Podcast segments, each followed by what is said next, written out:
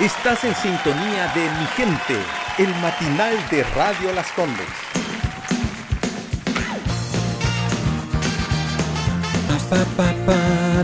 Hoy quiero decirles que la canté toda con Luis Miguel. Muchos dicen que tengo el timbre de voz muy parecido. Yo quise ir a un programa de doble, pero eh, en mi casa no me dejaron ir.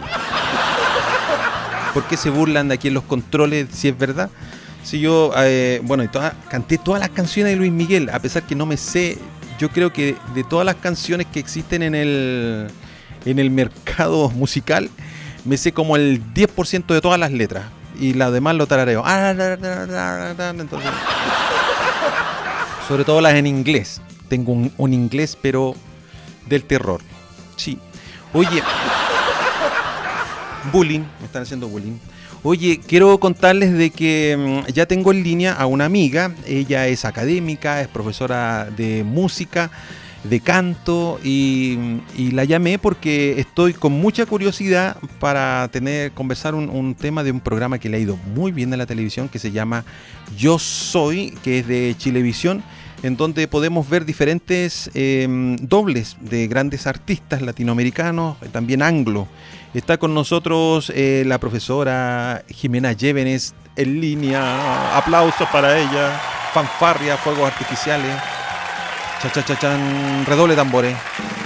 Puse todos los efectos, Jimena. ¿Cómo estás? Buenos días.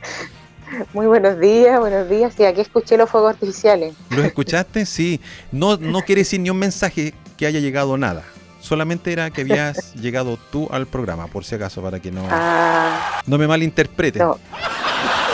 no. fantástico. No, si yo no malinterpreto. Bueno, de repente uno lee los subtítulos, pero, pero no, acá no, no hay nada. Luego, para que no venga seguridad ciudadana, que aquí en Las Condes eh, son los chiquillos eficientes, entonces pasa cualquier cosa y viene seguridad ciudadana al tiro. Pero fuegos artificiales digitales eran, por si acaso. Oye, Jimena, eh, una, una consulta. ¿Has visto Yo Soy? Claro que sí, claro que sí. ¿De veritas? Me gusta el programa. Sí, de, de veritas, de, de veritas. Ya. Bueno, eh, para que veas que sí lo he visto, porque hubo un tiempo incluso en que estaban repitiendo, repitiendo los castings, cuando se fueron a, descanso por el producto de la pandemia. Claro. Estuvieron, estuvieron un ratito sin, sin transmitir ahí. Exacto. Y, y ahora volvió en todo su esplendor con cambio de escenografía y ya en la parte final donde los concursantes están extraordinarios. Ayer, de hecho, le ponían a todos prácticamente puros 10. Sí, ayer estuvo ay, Álvaro, de vocalista de los Bunkers. Exactamente, sí, porque, además de este nuevo formato eh, volvió con, bueno, antes no le ponían nota, era solamente, solamente comentaban entre ellos, les decían lo que corregir y decidían ellos quién se iba a, a la gala de eliminación. Entonces ahora cuando volvió este nuevo formato me gustó, interesante, y con un jurado invitado. Sí, sí, un jurado invitado. Oye, ahora, em, el, al programa le ha ido muy bien. Eh, tiene alta sintonía. Y mm, no sé si te pasó a ti. A mí me pasó por lo menos que la primera temporada lo vi bien. Bien. Hasta bien nomás.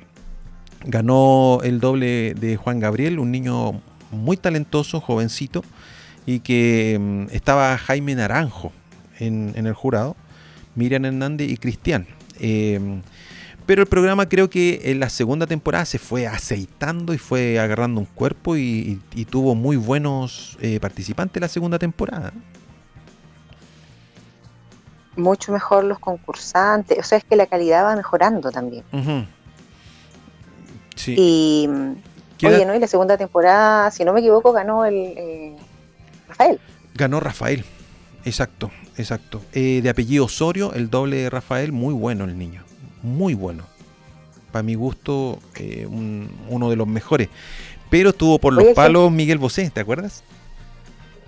Sí, oye, pero hay gente que le gusta mucho esto de los dobles, ¿ah? lo disfruta como, como si estuviera viendo al, al artista original. Sí, yo consumo mucho doble. ¿Por qué se, ríen? De verdad, de hecho, eh, por ejemplo, eh, a mí me pasó de que yo fui a ver em, el doble de Elvis Presley al Movistar Arena. A, Movistar Arena. Sean Clush es, pero de adeveritas de adeveritas, Elvis Presley vivo. Muy bueno, muy bueno. Y, no, bueno, especialmente si, el original ya no está entre los vivos. Claro. por supuesto que eh, es casi un regalo volver a escuchar y que además cante igual. Sí, sí. Aparte que hay un trabajo actoral, ¿cierto? Muy importante de, de hacer la performance, los gestos, la postura la intención que hace un, el que hacía el original en el escenario. Sabes que por la pandemia no pude asistir al concierto de Dios salve a la reina, que es una banda argentina que hace tributo a Queen. Lo pueden buscar en YouTube, se llama Dios salve a la reina.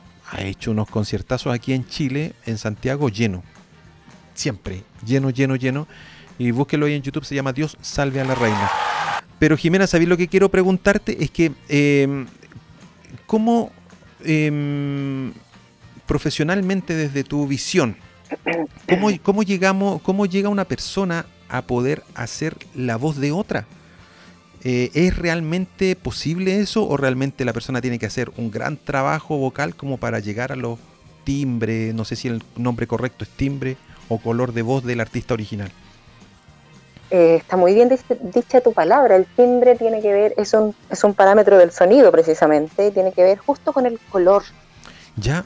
Eh, el no sé, el timbre, el timbre de los instrumentos de cuerda, el timbre de un saxofón, el timbre de, de una trompeta, se, se habla del color, de la textura del sonido. En el caso de la voz así, cuando uno dice, oye, tiene bonito timbre, bonito timbre de voz. Ya. ¿Ya? Entonces, eh, claramente, claramente cada artista tiene, bueno, todos los seres humanos en particular, todos tenemos un timbre de voz diferente. Ya. Que obviamente nos podemos parecer un poquito a otros, pero, pero es así. Bueno, de hecho, yo, mi timbre se parece al de Yuri, ¿me entiendes tú? Ah, ah Todos tenemos nuestro artista favorito. Sí, ¿te gusta la Yuri? Ah, me encanta, me encanta, mi favorita, desde muy niña. Eh, y, una, y, una, y una pregunta, eh, por ejemplo, la situación de Yuri, Yuri no sé qué edad tendrá hoy, pero tiene una voz todavía muy potente, muy fuerte, no así, por ejemplo, Miguel Bosé. ¿Qué, ah, pasa, ¿Qué, pasa, ahí desde tu eh, expertise? ¿Por qué Miguel Bosé ha perdido la voz? ¿Y por qué Yuri, por ejemplo, sigue con esa voz potente como hace 20 o 30 años atrás? Bueno, hay varios artistas. ¿Te acuerdas tú? Hace algunos años vino al Festival de Viña Tom Jones, por ejemplo. Sí, correcto. Y, con, me parece, con más de 60 años de edad. Y, cantaba prácticamente en los tonos originales y su voz eh, era la misma, la misma que se escuchaba en el disco, tú la escuchabas ahí en, en, vivo. Y en el caso de Yuri, claro, bueno, Yuri tiene 50, 50 y algo ¿Ya? años. Eh, y claro, su voz está intacta. Y en cambio la de Miguel Bosé no. Ahora yo no, no, no te podría decir con certeza eh, si a lo mejor Miguel Bosé, ¿cómo se llama? Consume droga, por ejemplo. ¿La droga afecta, afecta la, las cuerdas vocales? no te creo. Sí, claro que sí. el consumo de droga puede, puede, puede afectar, afectar la voz. Piensa tú en el caso de Whitney Houston. Ah, Ella llegó a tener una voz, o sea, prácticamente a, no tener voz. Empezó a perderla, a perderla, cada vez cantaba más ronco. Eh, y esa voz prístina que tenía ella, muy, muy, muy bonita, se fue perdiendo. Eh, entonces no sé si es eso, pero para, ¿sabes qué? Eh, yo siempre le digo a mis alumnos, la voz es un instrumento. Ya. Está dentro de y está dentro de nuestro cuerpo. Entonces, en el fondo, el cantante, el instrumento lo lleva dentro. Ah, correcto. por ejemplo, yo soy, eh, yo soy, a propósito de yo soy, sí, sí, yo soy, yo soy cantante. Ya. Pero mi, mi cuerpo es el instrumento. Por lo tanto, todo lo que yo le hago a mi cuerpo, sea bueno o sea malo, va a repercutir en el sonido y en la correcta ejecución de este instrumento que se llama voz. Desde cuidarme, del, desde cuidarme de los cambios de temperatura hasta cuidarme de lo que, de lo que me alimento y en este caso de lo que, de lo que mi cuerpo entra en relación a, por ejemplo, a las drogas. Ya. Em, e incluso también al abuso, al uso y abuso de la voz. hay personas que abusan de la voz cuando, cuando veo un partido de fútbol y grito el gol. Ah, sí, sí, sí, yo constantemente. Cuando voy a un concierto y, grito por mi artista porque, porque me encanta y uno tiende a gritar con la emoción. Eh, yo, yo no sé mucho de gritar y, yo cuando de repente veía series o películas donde se encuentran dos amigas y gritan cuando se encuentran. Y yo decía, que son gritonas, ¿cómo tanto? y un día me encontré con un amigo que hace mucho tiempo no veía y me puse a gritar y dije, oh, oh Entonces, la, la, la, emoción, la emoción nos hace gritar, nos hace subir el tono de nuestra voz. Em, a propósito de eso, eh, hay gente que cuando se pone a discutir, por ejemplo, sube el tono de la voz. Correcto o más bien, o más bien sube el volumen, tendemos a confundir eso.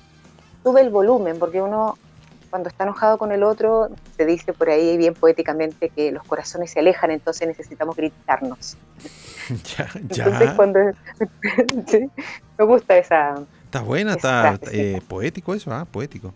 Eh, sí, exacto. Entonces, como nuestros corazones se alejan, necesitamos gritarnos y cada vez nos gritamos más y subimos el volumen, pero junto con el volumen subimos el tono de la voz. O sea, ya no estoy hablando así, subiendo solamente el, volumen, sino que empiezo a, subir el tono. Ya, sí, sí, sí. Ya, y cuando subimos el tono de nuestra voz, también estamos haciendo un esfuerzo mayor en nuestras cuerdas vocales. Y sobre todo, porque las personas gritan y no, y no tienen conciencia de que hay que hacer una respiración especial para eso.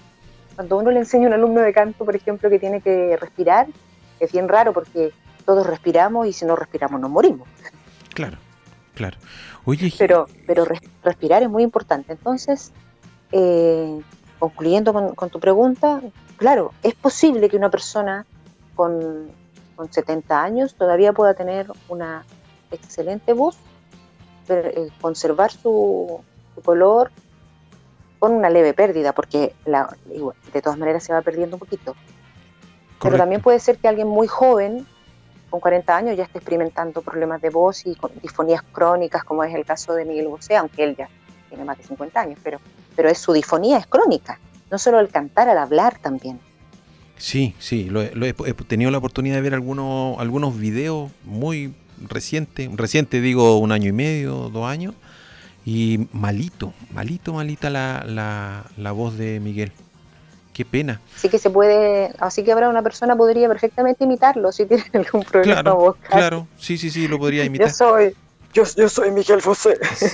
Oye, Jimena, y ahora, eh, respecto a lo que yo te preguntaba, eh, ¿una persona puede llegar a tener eh, naturalmente el color de voz de otra? ¿O hay que hacer un esfuerzo para llegar a eso? mira, lo que pasa es que aquí, bueno, partamos de la base de que la persona que va a imitar a otra eh, tiene buen oído musical. Ya. ¿Ya?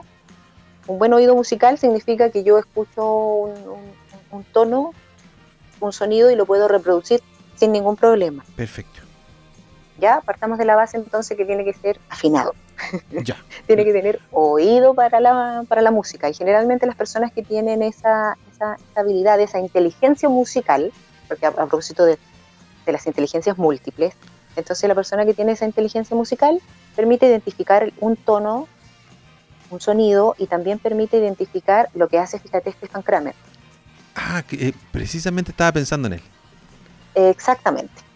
Entonces, eh, ¿qué hace? Uno identifica el tono, el, el color, el timbre de esa voz y uno podría imitar en el sentido de, por ejemplo, cuando yo escucho una voz, yo digo, esa voz tiene una colocación diferente a otra. Cuando, y ahí por eso te digo, es importante hablar ya de tecnicismo, como en el caso de la colocación. Cuando hablamos de la colocación es nada más que dónde se pone el aire que yo voy a emplear para hacer ese sonido, dónde se va a poner. O se va a poner en la garganta ese aire, va a llegar solo a la garganta, que es lo que todo el mundo hace, porque no tiene conocimiento. O voy a colocar ese sonido eh, más hacia, hacia los labios, va a ser, voy a colocar ese aire más hacia la nariz, entonces tengo un sonido más nasal. Ah, correcto. Eh, entonces como como Eros Ramazzotti. Eso, tío, eh, Eros, Eros Ramazzotti. Eh, entonces, si yo voy a imitar a Eros Ramazzotti, yo tengo que tener un sonido más nasal. Que lo puedo hacer colocando el, colocando el aire ahí o apretándome la nariz. Claro. entonces, o tengo un sonido que, que está en el paladar, pero yo, yo lo imagino que está más atrás, como yendo hacia la nuca. Y lo otro es cómo pongo la boca también, que eso tiene que ver con la fonética. Si, ah, si, abro, si abro más la boca para hablar, entonces voy a tener un sonido más abierto. Porque si Ah. yo empiezo, pongo la boca más pequeña, entonces el sonido y va a ser fonéticamente así, más cerrado, en fin. Oye, una- Por lo un, un re- tanto- un recuerdo mío de mi niñez, eh, por ejemplo, muchos eh, humoristas imitaban a Lucho Gatica y, lo hacían y lo hacían así con, con los labios así más, cerraditos, así como bésame, bésame mucho. Y, y entonces era una se me fue la Jimena, pero la reconecto de inmediato. Entonces, este, este artista que es eh, Lucho Gatica, podíamos a- imitarlo a lo mejor nosotros, jugar con imitar un poco a Lucho Gatica, haciéndolo así con, lo- con los labios estirados. Entonces ahí, ahí estoy comunicándome de nuevo, se está reconectando. Te me había sido, mi querida Jimena. Fue completamente. Sí, pero ya estamos conectados. Oye, te, te decía mientras me, me- me dejaste hablando solo. No, fue una broma. Que mm, eh, en los 80 se estiraba mucho imitar a Lucho Gatica y se estiraba la, la boca así como, dar, como dando un beso. Bésame, bésame mucho. Y, y- y lo que tú me explicas a lo mejor puede servir este ejemplo que yo te lo doy, ¿no? Exactamente, exactamente. Y ponte tú, por ejemplo, la Carr. ¿Ubicas a la Carr? Sí, Eh, eh, eh, A ella hay que abrir más la- las A. Entonces, el beso que al irte me dejaste, como dejaste, como abierto. ya. Te, te escucho malito, te escucho malito. Estás Sí, con... me estás, es que me estás hablando, eh, me estás llamando al WhatsApp. Exacto, exacto. Intentemos por el WhatsApp. Ok. Estamos conversando con eh, Jimena Llévenes, profesora de música y canto. en la, mm, y nos está tratando de dilucidar un poquitito eh, la situación de, lo- de los dobles, de que es tan curioso de que una persona pueda mm, imitar a otra, imitar a otra y llegar a, a tonos de color de voz tan impresionante. Ya tenemos a Jimena en línea. ¿Cómo me escuchas ahí, Jimena? Ahí te escucho bien, ¿y tú? Uf, como cañón. Me, decía, Ah, me decías tú de la Vicky Carr. Ah, claro, te decía yo que a ella eh, la voz, eh, yo me la imagino más abierta, entonces. Pero el beso que al irte me dejaste. Claro. Tengo que hacer como, como que la A fuera con sonrisa. Claro, claro. Al, re- al revés de lo que tú decías de Lucho Gatica, estabas mencionando. Sí, a Lucho. Entonces que la boca es más, más, más, chiquita. Sí, Entonces, sí, sí. Y eso entra con, con- con- Es lo que hace Kramer. Kramer observa cómo pone la boca, dónde pone, dónde pone el sonido, es decir, dónde coloco el aire, que además debe salir diafragmáticamente. Chanfle, me, me dejaste con esa palabra. Diafrag- eh, significa que del diafragma, de ahí sale la, el ruido. el- En chileno significa que la respiración o el esfuerzo debe salir desde el abdomen. Yo le llamo respiración guatásica para que se entienda mejor. ya, ya, correcto.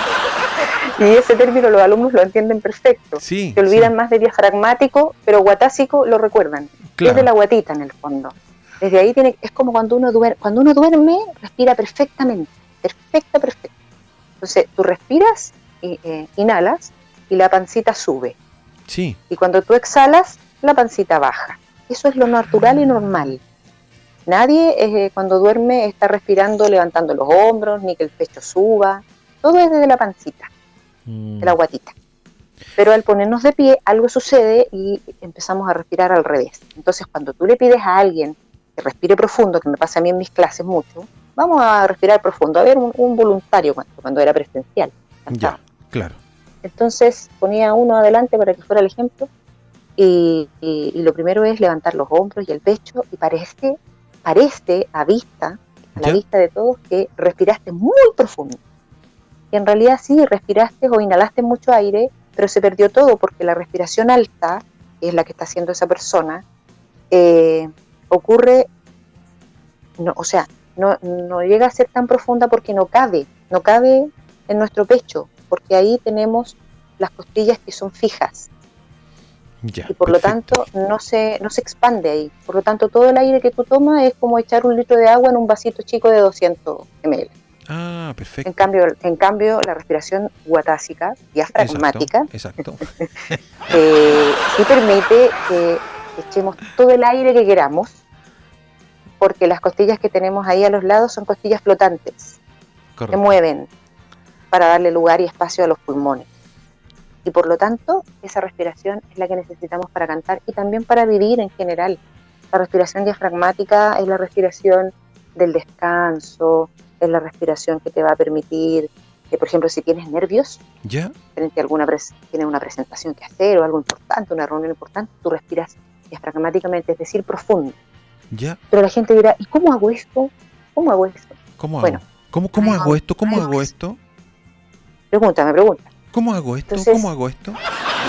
Perdón. muy, muy importante ¿Sí? eh, imaginar, porque como todos los, nuestros órganos los tenemos por dentro y no vemos los pulmones, no, a lo más sentimos las costillas. Bueno, los más flaquitos, ¿no? Eh, claro, claro. En mi caso, las costillas las perdí hace rato. Yo creo que te va a costar encontrarlas un poco, pero si te esfuerzas lo, lo logra. Estoy trajinando y la, sí la siento, la siento ahora. Aquí están. Eso Sí, es importante que todos hagan. Entonces se, tocan aquí la parte de la cintura, ¿Sí? las costillas, y eh, se van a imaginar que tienen un globito que está desinflado adentro. Ya. Entonces cuando, cuando inhalen por la nariz, ese globito se tiene que inflar y necesita cerrar los ojos para concentrarse mejor. Lo estoy, lo estoy haciendo. Sí, pues esa es la idea. Entonces, a la cuenta de tres, uno, dos y tres, respiramos, inhalamos y llenamos el globito. Yo tengo un globo grande.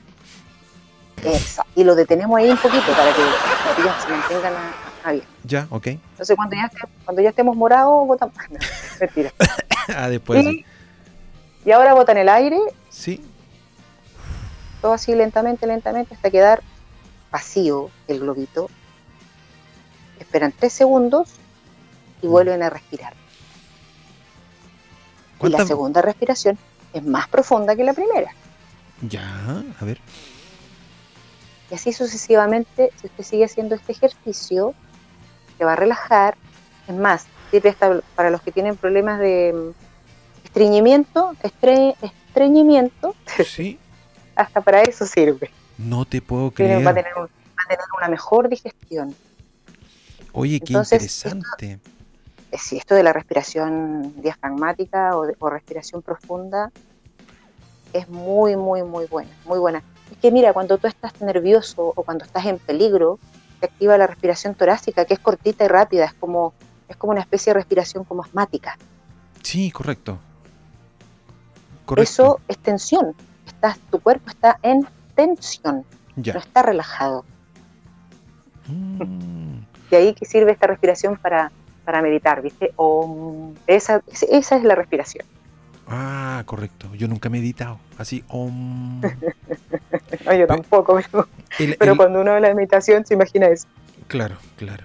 Oye, interesante. Hoy eh, podríamos, no sé si puedo, puedo, llamarte, por ejemplo, mm, antes a lo mejor antes del viernes y, y nos podrías, hoy día que necesitamos tanta tranquilidad, paz, eh, no sé cómo decirlo, eh, algunas técnicas de respiración que nos ayuden a relajarnos. ¿Tú crees que sería bueno conversar eso?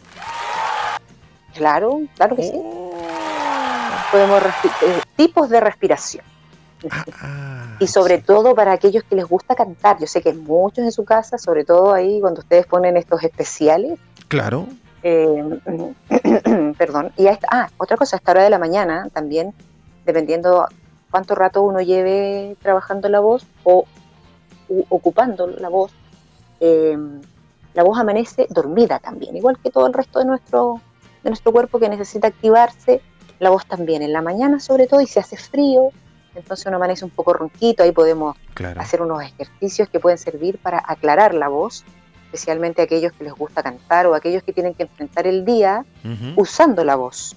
En el caso tuyo, la radio, un profesor que hace su clase online muy tempranito en la mañana, a las 8 de la mañana, porque a todo esto no a todos los profesores, a pesar de que su profesión significa usar la voz, les han enseñado a usarla en la universidad. Oye, eso estaba pensando. Sí, lamentablemente. Mira las personas, por ejemplo, que atienden público en un negocio.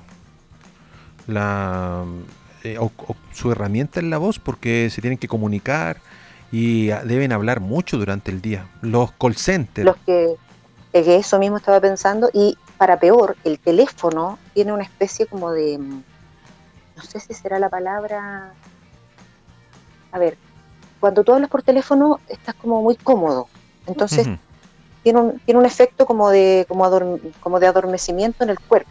Ya. Por, este, por, decirlo de alguna manera. Mis, neuronas están media lentas ahora en la mañana. Sí, correcto, correcto. Pero en, el, pero en el fondo es como que te pones el teléfono así, es como cuando uno se pone el teléfono y, y antes cuando no había audífono para manos libres, pues, Entonces, claro, claro. te ponía el teléfono ahí, entonces uno empieza a hablar así como, como que la voz está muy ahí. Entonces hay que tener una actitud también corporal, una postura, para también hablar por teléfono, en el caso del call center, por ejemplo. Ah, correcto. Otra cosa, hay gente que se pone a hablar, el otro día me pasó, estuve hablando con una amiga y no se podía entrar al edificio por prohibición del edificio de entrar por el por el tema de la pandemia, ¿Ya? No, no se aceptaban visitas en el edificio. Entonces yo tuve que ir y ella, ella salió a atenderme afuera en, en, la vereda, digamos. Ok. Y estábamos en una calle donde había mucho tráfico. Correcto. Entonces, y empezamos a conversar y estuvimos un muy buen rato, yo diría que más de media hora conversando ahí, a pesar de que cuando pasaba un camión o un bus yo guardaba silencio, de todas maneras, después que terminé de hablar con ella, sentí la voz muy cansada porque teníamos que competir con los decibeles que ya había en la calle y la mascarilla. Aparte, la mascarilla. Ah, y eso es lo otro. También el tema de la mascarilla, cómo, cómo, nos, cómo nos damos a entender, cómo articulamos, porque con mascarilla hay que articular diferente, o hay que o hay que darle más atención a la articulación que tiene que ver con el cómo pronunciamos. La gente comúnmente le dice modular. Correcto. Pero, lo correcto es articular, porque modular es cambiar de tono. Ah, perfecto. Perfecto. Oye, estaba viendo aquí el jueves. Bueno, ahí después, eh, eh, cuando escuchemos la canción, a ver si coordino contigo. El jueves sería súper bueno porque mira, tenemos algunas situaciones en las cuales, por ejemplo, personas trabajan con una con una mm, acrílico hoy día en los negocios con mascarilla y nos cuesta mucho darnos a entender, explicarnos. Entonces la proyección de la voz, que es el volumen eh, donde uno tira el chorro de voz al frente, son cuestiones técnicas en las cuales uno nos domina, siendo que las grita. Y, claro, yo creo que muchos deben quedar muy agotados, muy cansados y, además sin voz por trabajar ahí. Si pudiésemos conversar, ¿nos ayudarías tú a, lo mejor con eso? Como para ayudar a eso. Ah, para que no queden hablando como el padrino. Sí, como, claro. claro. No, genial, genial. Jimena, como dice una amiga mía, Jimena, estás eh, matriculada, a ver si acaso por interno te está llegando un acuerdo para que estés con nosotros el jueves, hablando de este tema. Me parece. Me parece muy bien, será, será interesante. Bueno, imagínate, terminamos hablando yo soy y terminamos hablando de algo muy importante como, como es el uso y cuidado de nuestra voz. Además, yo le digo a mis alumnos, no hay trasplante de cuerdas vocales en el mundo, no existe. Ah, son las únicas que tenemos y nos tienen que durar hasta que nos vayamos de este mundo. Sí. Juégate en 30, no, en 10 segundos. ¿Quién gana Yo Soy de la tercera temporada? Ah, mi favorito es. Doble de tambores. mi favorito es José Feliciano, indudablemente. Oh. Coincidimos, coincidimos totalmente en el veredicto. Veamos si le achuntamos con que José Feliciano sea el, el ganador de la tercera temporada. A propósito de eso, que no lo tenía preparado, Vamos a escuchar al mismísimo José Feliciano con Ay Cariño. Gracias Jimena por este contacto, por esta conversación y el jueves nos volvemos a ver, ¿te parece?